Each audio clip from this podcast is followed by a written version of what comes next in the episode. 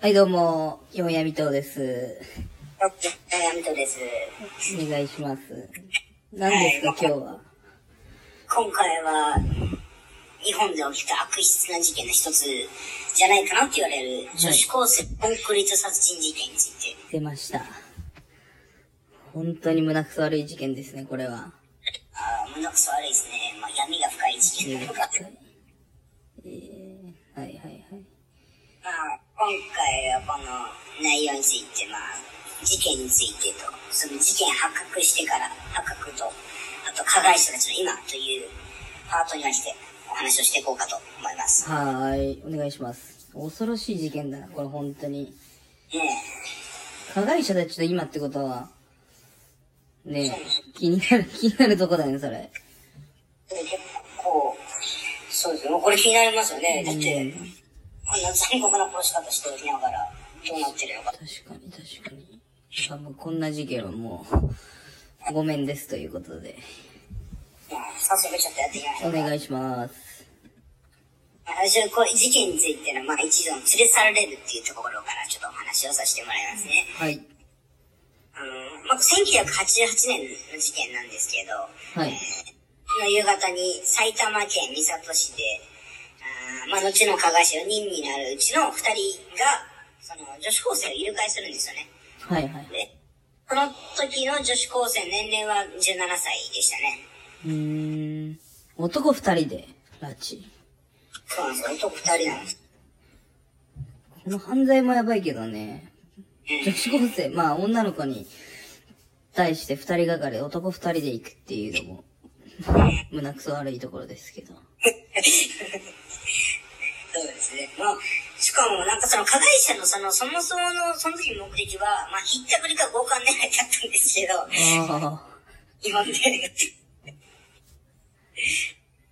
まあ、その理由付けとして、まあ、まあ、ヤクザがお前の命狙っているからあ。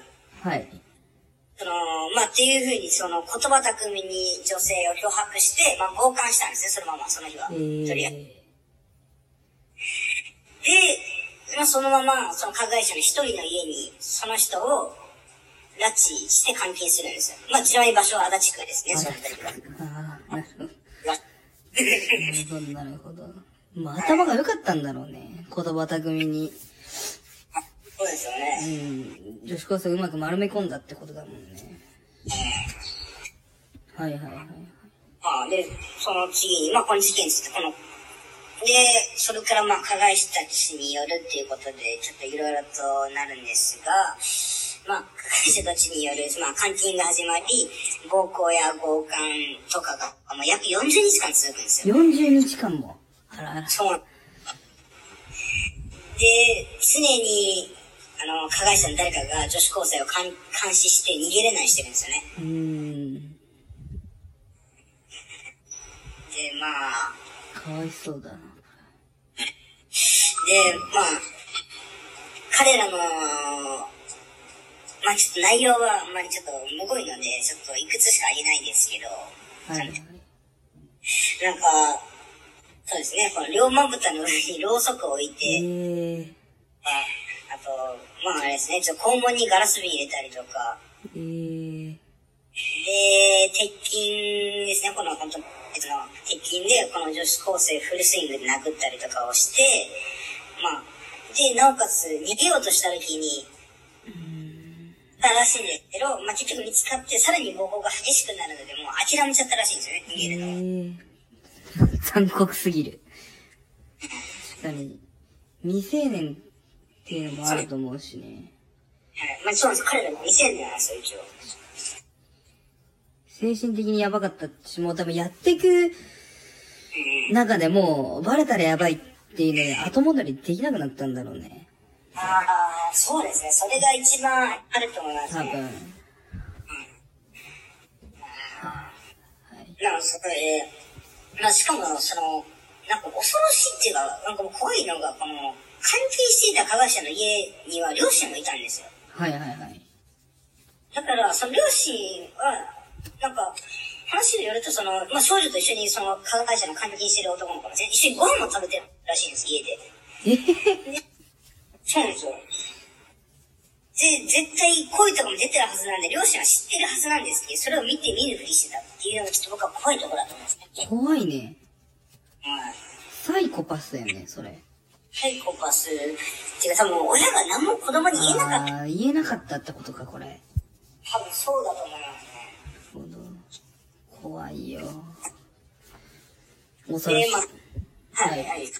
あごめんなさい次に、この最後、まあ、女子高生の最後っていうことで、まあ、栄養失調と暴行により、もう亡くなってしまうんですよね。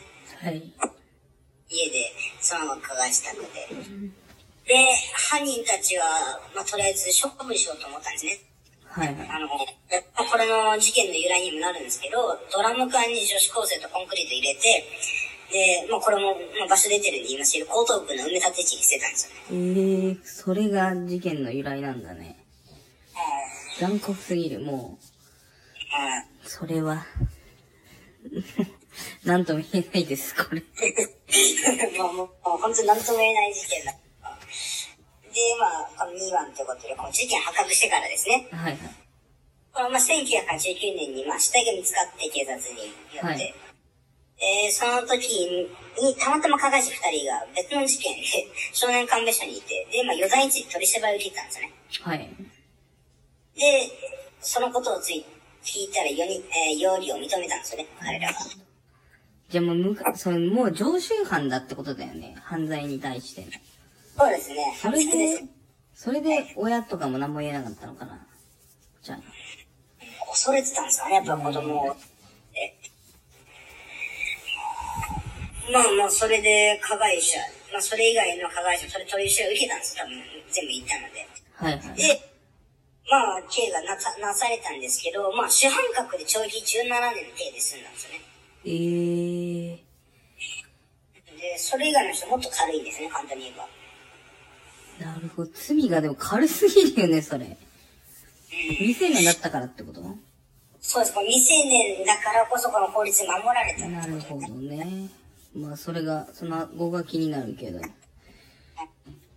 まあ、その後としてこの、まあ、加害者たちの今ということで、はい。まあ、出所後、何人かこう名前変えてるんですよね、やっぱり。うんうんうんうん。やっぱりこの事件にかかった人間っていうあれを捨てたかったのかわからないんですけど、名前を変えて、ね、で、まあその話4人の何人かがヤクザになったり、一人のやすやヤクザになったり、あとまあ引きこもりになったりと。うん。るんですが、まあ、主犯格をメインにちょっと言わせてもらうと、まあ、主犯格が出た後に、出所した後に、まあ、詐欺やマルチ商法で結構大儲けしてるんですけど、まあ、また捕まりまして、それで。うんうんうん。で、まあ、その後どうなったかは、今ちょっと、これはちょっと、どうしてどこも調べれ、ね。こんな残酷なことしたからもう、ねえ、まっとうな人生を歩めなくなっちゃったってことだもんね。ああ、社会には復活できないだろうね。もうだって一生頭の中のに残るから、もう精神的におかしくなってるのかな。まあ、それもうそれか本当に頭、もう、てかもういっちゃってて、 まあ、ある意味たくましいとか。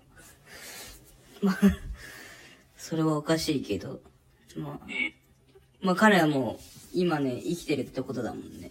どこかで私たちと共存しているっていうことだね。もしかしたらあれですからね、でもその、あなたの近くにいるかもしれないですからね。 俺の部屋の人ははい。もしかするとって感じですね。これは消えた話です。なるほど。はいはいはい。恐ろしいこう。やって恐ろしい事件がまああったということには、まあ、嘘はない、まあ、こういうことが二度と起きないように、ちゃんとそれを理解しておくっていうのが僕はいいと思うんですよね。確かに。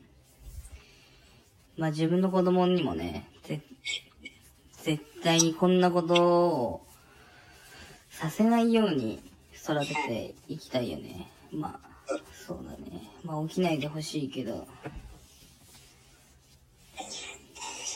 こう、まあ、そのプレス。まあ、ということで、今回の10高生コップエイト殺人事件について終わる。ちょっと暗くなってしまいましたね、今回は。あーままあ、こんな暗い気持ちでもあるんですけど、YouTube の方のいいねと登録の方お願いしたいですね。よろしくお願いします。あと、ラジオトークの方も、はいは投い。 げ銭とネギと、いいね、よろしくお願いします。はい、お願いします。はい、それではまた。